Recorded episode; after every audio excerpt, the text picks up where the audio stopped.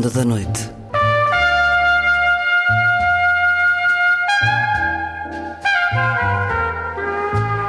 Com Luís Caetano.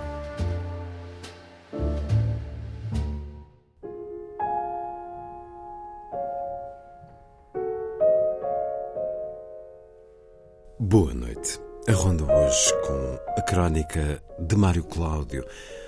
E nestes fósforos riscados no vento, vamos hoje à janela. Também às sextas-feiras, a semibreve de André Lupi, que nos traz o amor incondicional do compositor Sérgio Azevedo pela música do compositor checo Leos Janáček. Sonata Ukvaldi, a terra natal de Janáček, para escutar na semibreve desta noite. Na vida breve, a poesia de Raquel Lima, V de Veneza, para escutar na voz da autora, e na última edição, o meu ano de repouso e relaxamento de Otessa Moschek, para a conversa com o editor da Relógio d'Água, Carlos Vasconcelos. Vai ser assim a ronda. Música a começar. Christie Ellison, da missa Veni Pater Pauperum, de František Tuma. Compositor checo, nasceu na Boêmia em 1704. Uma interpretação do ensemble barroco checo, sob a direção de Roman Valek.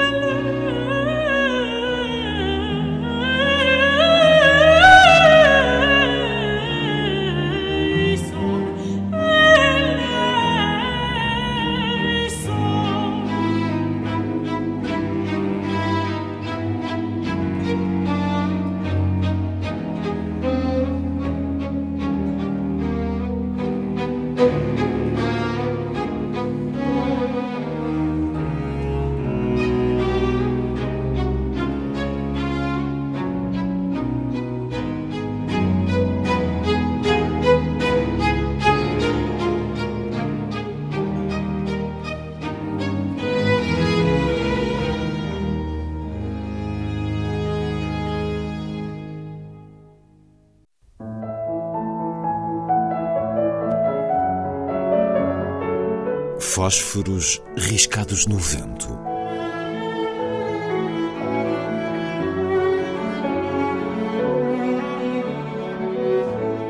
Um programa de Mário Cláudio. Janela nossa que não dê para o mundo é porta fechada à inspiração que nos orientar. Talho esta máxima e ocorre uma paisagem desterrada diante da secretária a transformar-me as penas do ofício num patamar de descobertas. Aprender-se-ia muito mais de escritores se por momentos desistíssemos de lhes folhear a obra e nos insinuássemos como uma sombra no lugar da selagem da sua teia. Creio que George Orwell, isto para apresentar um exemplo, encararia com a parede cega à sua frente a alimentar-lhe a visão do território inquietante e sem saída que atravessamos agora. Jean-Paul Sartre, se quisermos recorrer a outra amostra, desligando-se do recanto da rua parisiense que lhe saíra na rifa, não cessaria de se abismar no prato que Simone de Beauvoir lhe pusera à frente e que desafiava o mais robusto dos estômagos com os restos do buff bourguignon da véspera imersos no molho coalhado de pontas de cigarro. A minha panorâmica, se calhar menos desolada, viverá por certo muito mais daquilo que invento do que quanto observo. As hortinhas das ilhas portuenses que me rodeiam bem poderiam decalcar-se nos quintalecos de que Abraão se despediu ao deixar a sua urna natal. E os prédios lá ao fundo, imperturbáveis de vulgaridade, não se distinguirão por aí além dos da periferia de Miami, habitados por velhas acumuladoras de artigos adquiridos online. A janela que me pertence serve, contudo, desígnios imediatos, arvorada em microscópio assestado ao prodígio da sucessão das estações. Não me falta fauna nem flora para rechear um discurso de contempladas maravilhas e de sustento dos esboços de ideias que as acompanharem. Ergo os olhos saturados de papel e sigo o voo das aves, acostumado a confiar ao próximo equinócio as florescências que me imunizarem do descontentamento invernal. Só quando é que me atrevo a subir para te pôr na lapela.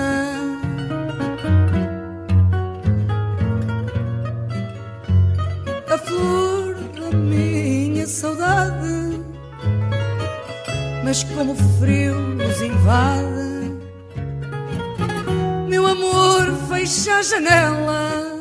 Se, entretanto, não se me abrir a mais pragmática de todas, a chamada janela de oportunidades, sempre na mira dos tecnocratas de pagotilha, farei descer simplesmente o store e regressarei à vizinhança da lareira, de cujo calor não deveria ter-me afastado.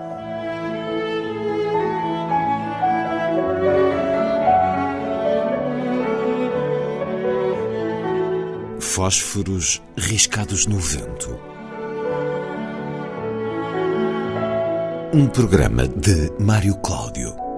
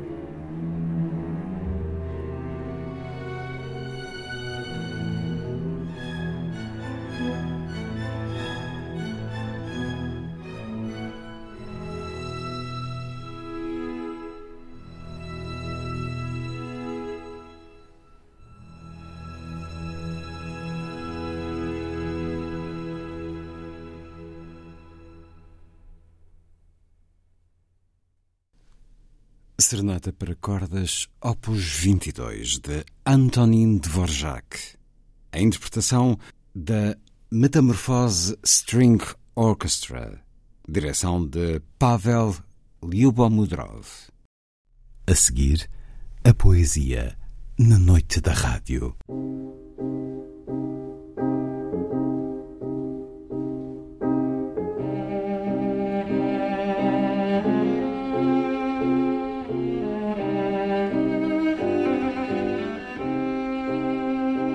A vida breve.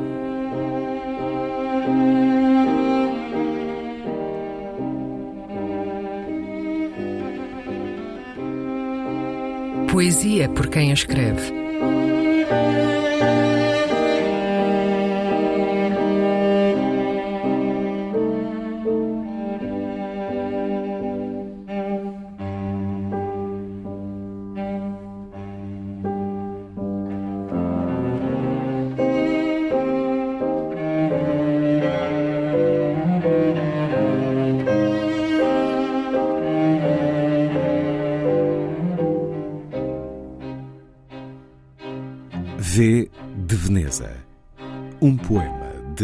Raquel Lima.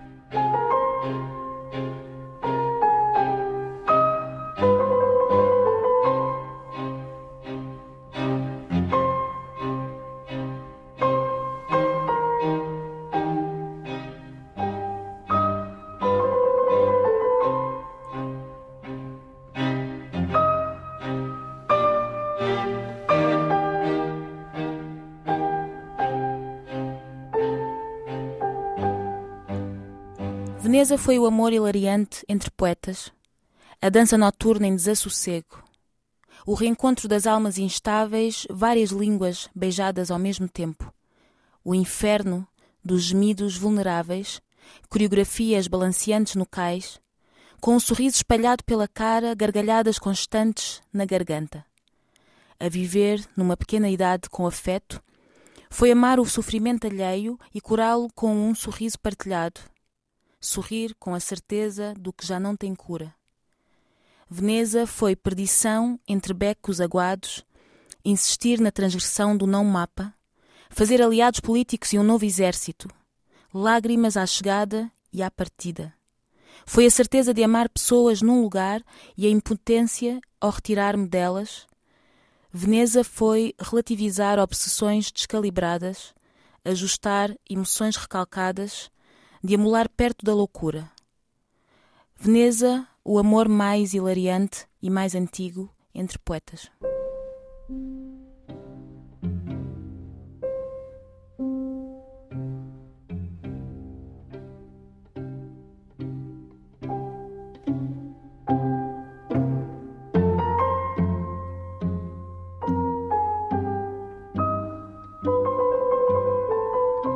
A vida breve.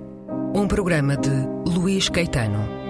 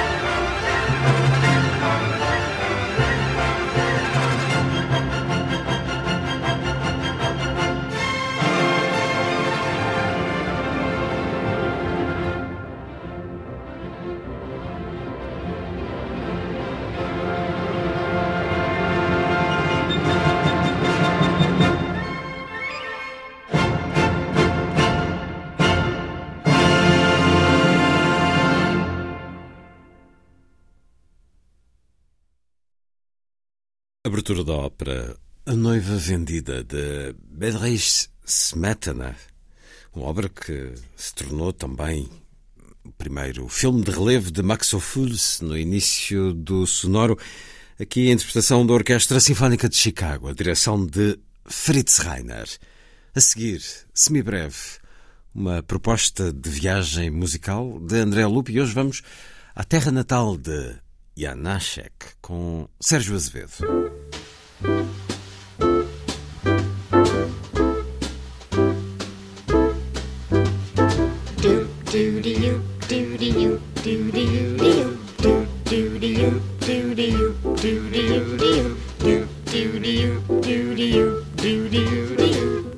Semibreve, uma rubrica de Andreia Lupi.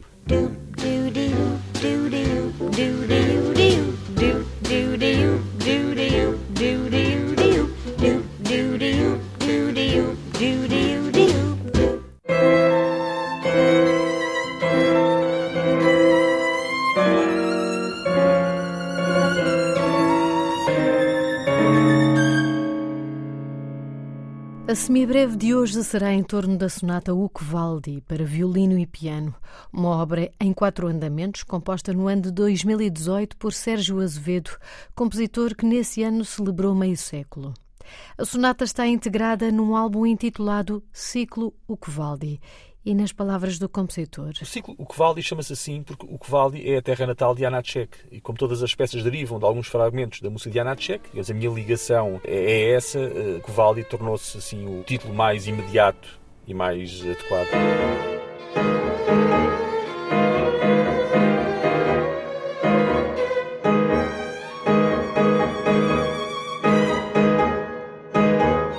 Vivaldi, a terra natal de Janacek é, pois, o ponto de partida, não apenas para uma sonata, mas todo um ciclo de obras. E como surgiu Janacek na vida e na obra do compositor Sérgio Azevedo? O Janacek é uma descoberta tardia. A primeira vez que encontrei o nome dele foi na Associação Portugal-URSS, na altura havia, no tempo da União Soviética, e eu ia lá não por razões ideológicas, mas porque eles tinham uma grande seleção de discos que na altura eram dificilmente encontráveis noutro sítio. Eu lembro de ter visto um disco que não comprei porque na altura não tinha dinheiro, era um, era um miúdo, mas que tinha, se não estou em erro, a primeira sinfonia do Shostakovich e a sinfonieta do Janacek. E na altura eu conhecia já o Shostakovich, mas nem liguei muito àquele Janacek, não sabia o que era. Descobriu graças à insustentável leveza do ser do Philip Kaufman, o filme foi supervisionado até um certo ponto musicalmente pelo Milan Kundera, que ajudou o Philip Kaufman a escolher a música. E, e, quando vi esse filme, em 80 e qualquer coisa, quando estreou em Portugal, fiquei fascinado pela música, porque era, não era música de filme no sentido tradicional, era claramente música de concerto. E era toda Diana Tchek. Começou, digamos, o meu amor incondicional pela sua música.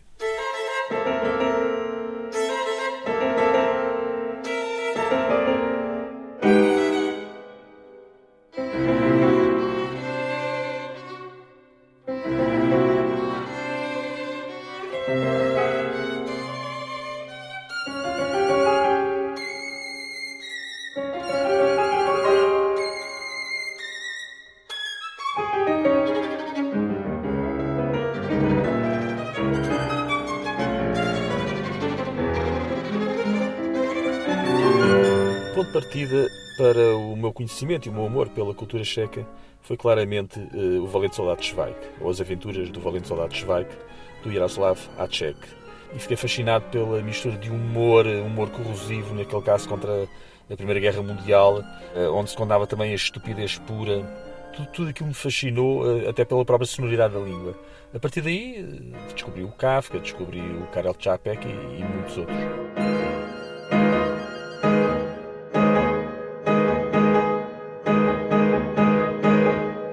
Depois tudo isso culmina depois com, para além do Kafka, depois com o Milan Kundera, ele que também escreve basicamente sobre esse caldo de culturas que é aquela Europa Central, tantas vezes um bocado menosprezada quando se pensa na grande cultura mundial. Mas há muita coisa ali naquela Europa Central, fica um bocado absorvida depois por uma ideia geral que aquilo era assim a Alemanha e eh, ou a Áustria, mas na realidade muita coisa acontece em Praga e à volta de Praga. E, e isso também uh, me fascinou.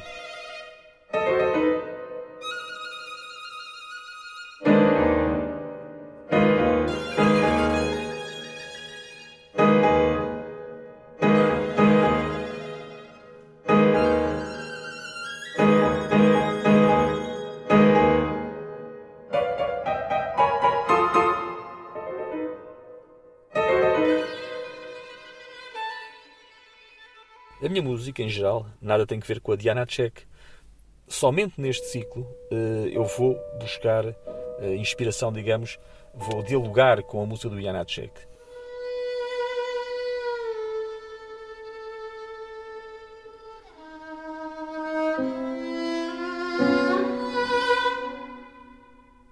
E o que eu faço basicamente é extrair pequenos fragmentos, às vezes nem sequer são melodias, são pequenos fragmentos que trabalho à minha maneira, mantendo uma ambiência, obviamente, que tem que ver com a do Janacek, acabam por dar as mãos, eh, originando uma música que não é Janacek, não é totalmente Sérgio Azevedo,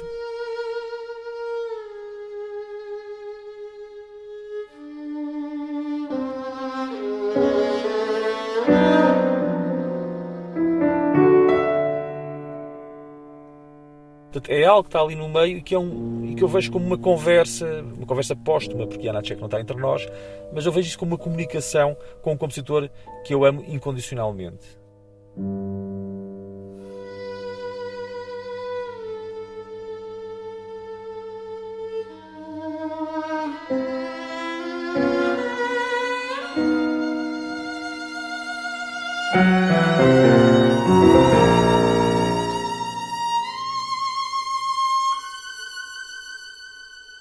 Sonata do Kvaldi faz parte do ciclo Kvaldi, que tem, eh, começa, digamos, em 2009 com a encomenda de um quarteto com piano, pelo Ensemble de Arcos, e a partir daí eu fui, digamos, reduzindo. Começou com o quarteto com piano, depois passa eh, uma, outra encomenda também do trio Pangeia, passa a trio com piano, e finalmente uma encomenda do Drias Du para violino e piano, nesta sonata e quando chega às últimas peças, na realidade eu já estou a, a retrabalhar o retrabalhar do retrabalhar dos fragmentos, portanto já é uma algo tão longínquo que só fica assim uma espécie de aura, uma espécie de, de sabor.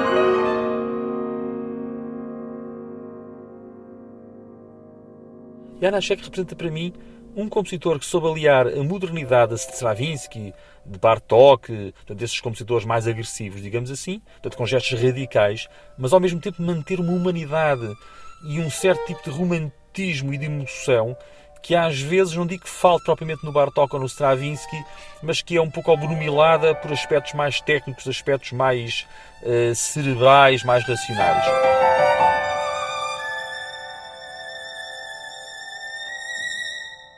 No Janacek penso que há um equilíbrio extraordinário eh, entre esse gesto modernista e essa emoção, digamos, que vem do romantismo, mas que ele consegue condensar num estilo absolutamente único, originalíssimo, cheio de força.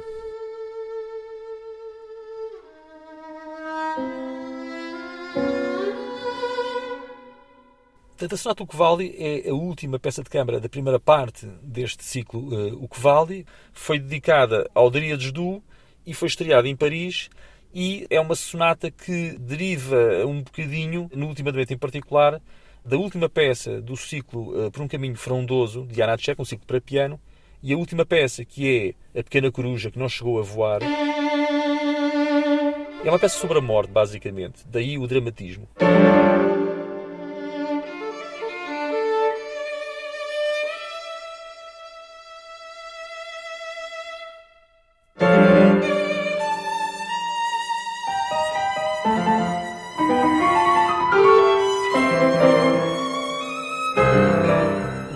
Vivaldi e a Sonata Vivaldi em particular, eu propus ao, ao Nuno Corte Real e ao Ensemble de Arcos, que estreou a primeira peça do ciclo, fazer um CD. Ele gostou muito das peças, eu também admiro muito a música dele, portanto nós temos essa cumplicidade. Fizemos então este disco, que do meu ponto de vista, do ponto de vista da interpretação e da gravação, ficou fabuloso. Portanto, é um disco dos mais importantes da, da minha discografia. Não falo, obviamente, da, da, minha música, porque isso não me compete, mas o objeto, digamos, o objeto estético que ali está, diz muito.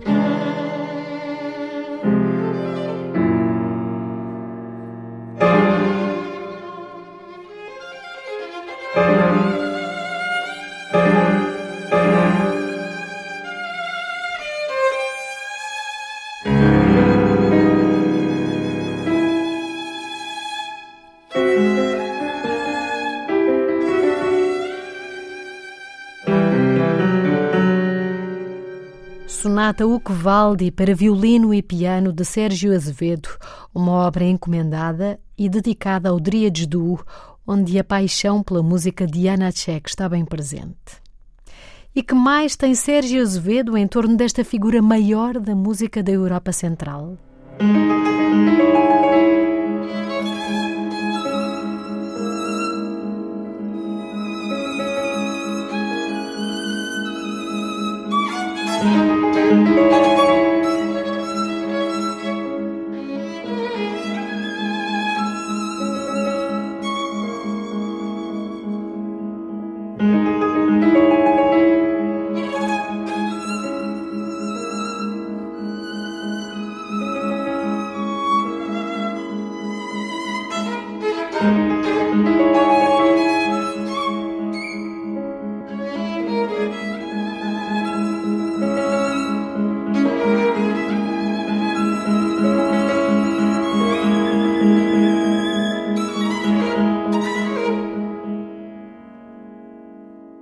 Já comecei a escrever um, segundo ciclo que tem um quarteto de cordas e tem uma obra para piano e ensemble instrumental, eh, que também será estreado em princípio pelo Nuno Corte Real. O quarteto de cordas, em princípio, será estreado pelo quarteto de cordas Matosinhos.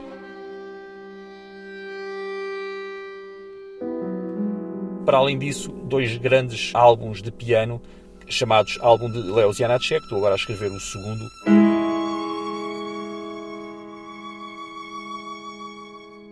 Este universo à volta do Janacek, eh, neste momento, tem dois ciclos de música de câmara e dois volumes de música para piano, sendo que eh, apenas o primeiro ciclo está gravado.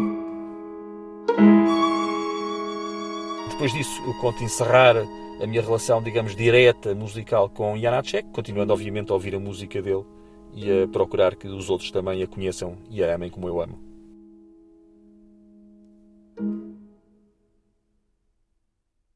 Sonata Ucvaldi para violino e piano, música de Sérgio Azevedo, declarado admirador da música de Janacek, que aqui homenageia através do nome da sua cidade natal, nesta obra do álbum Ciclo Ucvaldi, editado pela Naxos no ano de 2021.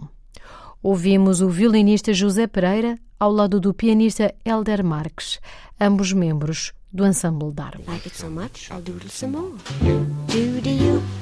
do you, do. you,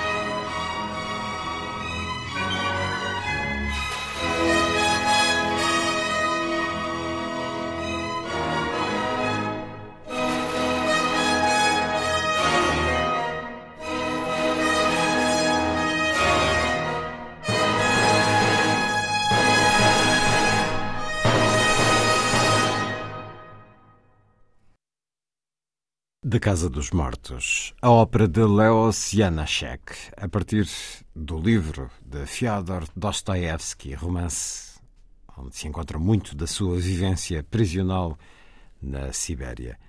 Interpretação da Orquestra Filarmónica de Viena, a direção de Charles Mackerras.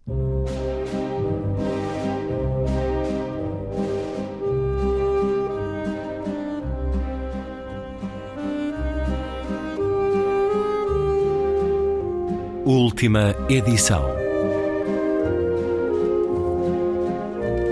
Um programa de Luís Caetano.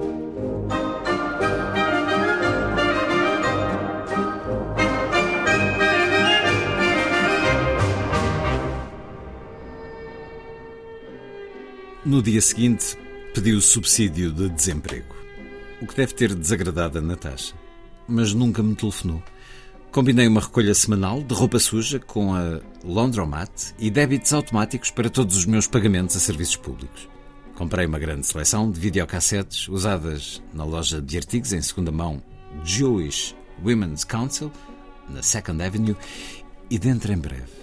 Estava a carregar nos comprimidos e a dormir todo o dia e toda a noite, com intervalos de duas ou três horas pelo meio.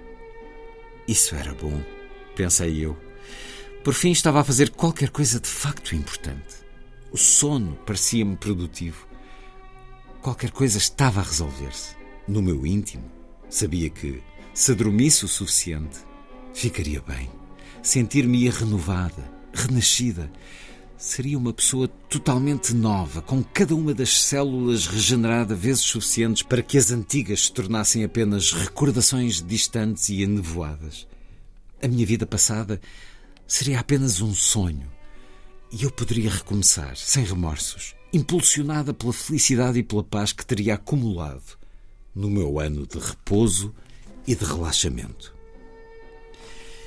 E é com o final desta frase que Otessa Moschweg fez o título do seu livro O meu ano de repouso e relaxamento Livro publicado pela Relógio d'Água com a tradução de Ana Falcão Bastos e um livro que conquistou já muitos leitores. Esta autora, nascida em Boston há 42 anos, autora de vários romances, eh, mais recente em Portugal, La Pavona, ela que eh, é também guionista para Hollywood, ali ao lado de sua casa em Los Angeles a personagem deste livro que acompanhamos nesta decisão extraordinária, e é um livro de 2018, mas fala de alguém que se prepara para um confinamento auto-imposto, auto-desejado.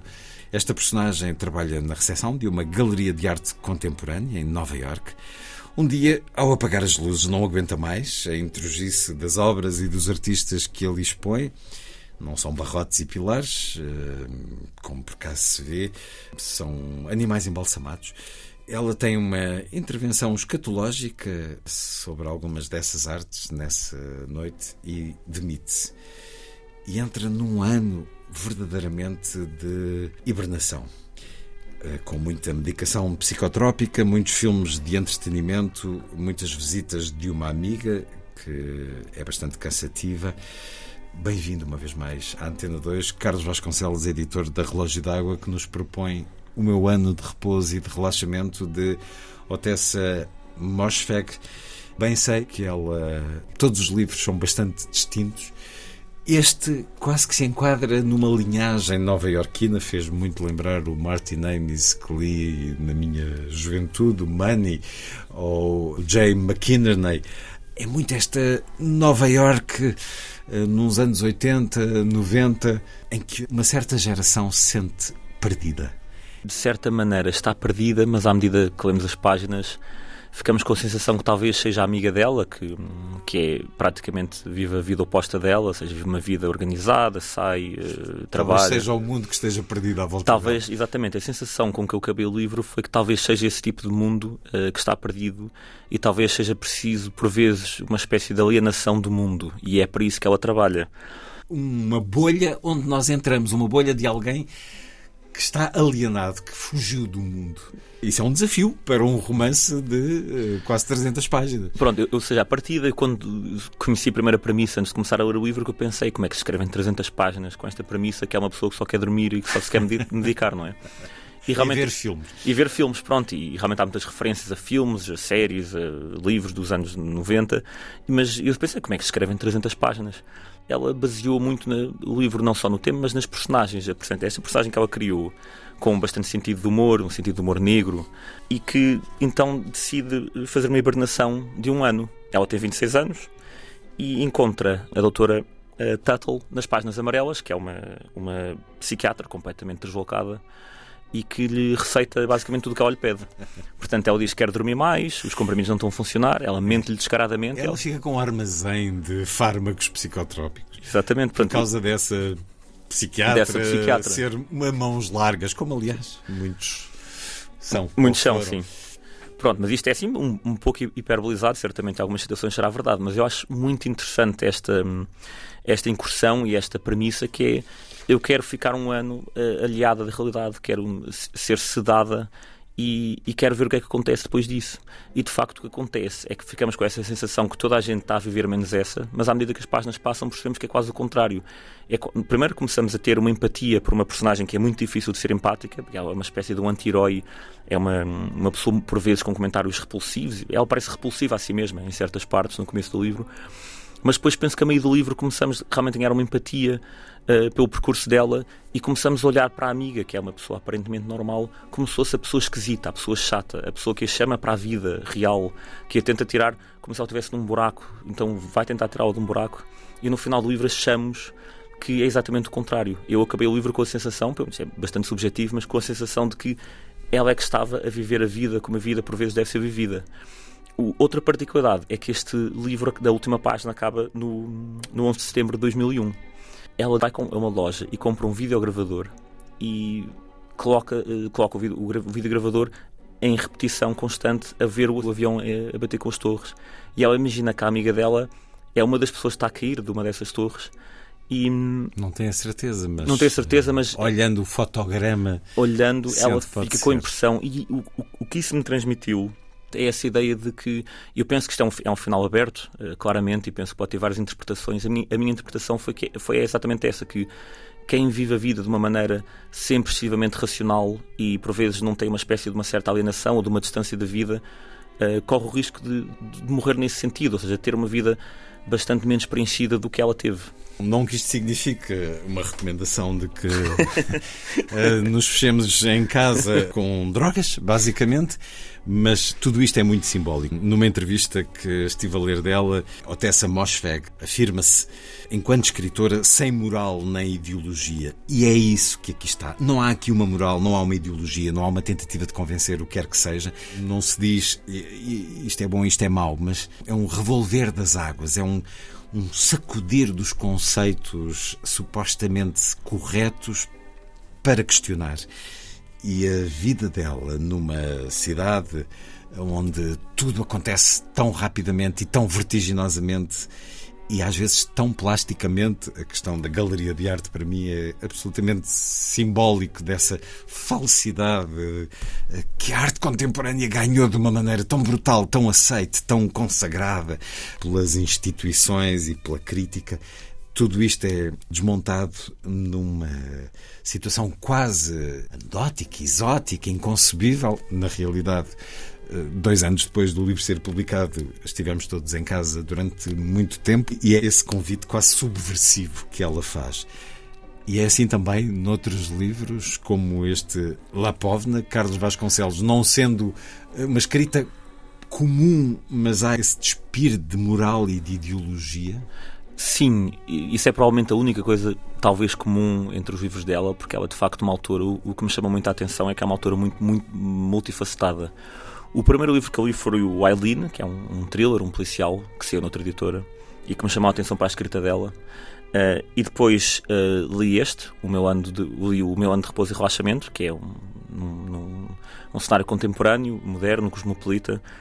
Lapvona é um livro completamente diferente, portanto, vê se estamos na presença de uma escritora que quer ser uma escritora verdadeira no sentido de não vai repetir uma forma de maneira incansável, que é uma coisa que vemos muito hoje em dia. Ela quer, quer fazer coisas novas para ela própria. Ela tem, vê-se que tem um desafio de escrever cada livro ser diferente dos outros. Ela tem um livro de contos, de ficção científica, tem um livro, este Lapvona, passa a cidade medieval, é um livro extremamente violento. Há uma criança que consegue conversar com a natureza. Sim, estamos na presença de uma de uma criança e sobretudo de uma, de uma bruxa que vive numa aldeia e que tem um contacto com o sobrenatural. Uh, ao passo que o resto da vila é uma vila bastante religiosa e, portanto, estamos na presença de uma dualidade que, que é uma premissa muito interessante porque tem tudo para criar um atrito entre as pessoas que, que residem. E, portanto, uh, também fala de uma criança uh, que se, acaba por estar perdida nestes moldes uh, e não entende muito bem onde é que a importância da religião, do espiritualismo e da natureza uh, e onde é que estes mundos se cruzam e portanto a autora, como em todos os seus livros, ela deixa um final aberto também, mas explica-nos um pouco como é que este tipo de relações podem causar fricção numa sociedade entre as personagens. A, a conclusão final é, é, quase como é muito complicado uh, esbater, é muito complicado esbater as linhas entre o que é natural, o, o que é religioso, o que é espiritual. E eu penso que ela faz isso extremamente bem nessas páginas. La Povna é a proposta muito recente da Relógio d'Água eh, de Otessa Mosfeg, mas uh, um pouco antes, este O Meu Ano de Repouso e de Relaxamento, um livro vertigem, enfim. O livro acaba com essa queda, mas a vertigem vai acontecendo ao longo de toda a escrita. Parece tão adequada esta capa com uma jovem uh, sensual, mas em pose melancólica. É um, um quadro de Louis David. Uh, muito bem escolhido, é, é, contrastante e ao mesmo tempo é absolutamente adequado. Ao passo que ela de facto é uma pessoa que ao começo é difícil de, de, do leitor gostar dela, Uh, no fundo, o desejo que ela tem é um desejo que muita gente tem, que é aquele desejo de hibernar. Por vezes a vida é Sim. é tão insuportável, tão complicada, que esse desejo de hibernação é um desejo que. Penso que toda a gente tem. Assim, não, não da desistência da vida, mas como, Sim, no certo, como no certo que eu li, de renovação. Sim, às vezes... Ela quer renovar todas as células do corpo para partir para uma nova vida. Sim, eu penso às vezes da maneira que eu referi, de facto, parece isto não é uma, não é uma tentativa de suicídio, isto é uma tentativa de renascer, Sim. não através da morte, mas renascer através do sono. É mais ou menos isso. Portanto, ela, ela propõe-se a renascer e a, a, recomeçar uma nova vida, não através de uma morte, mas através de um sono. É um, sono profundo e prolongado. Um, um ciclo de crisálida. É uma, Sim. A casa é um casulo onde durante um, um ano ela vai transformar-se. O meu ano de repouso e de relaxamento Livro de Otessa Mosfeg, este nome singular é, uma vez mais, como acontece muito nos Estados Unidos e em todo o mundo, e ainda bem, a mãe nasceu na Croácia, o pai nasceu no Irão e ela é uma escritora norte-americana. Otessa Mosfeg, na Relógio d'Água, uma proposta literária já com dois livros que nos foram apresentados pelo editor Carlos Vasconcelos.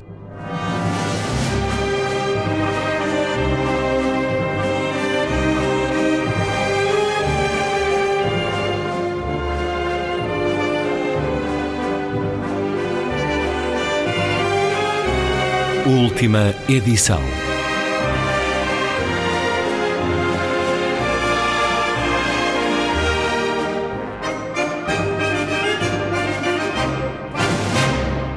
Está feita a ronda. Assim, obrigado por estar com a rádio.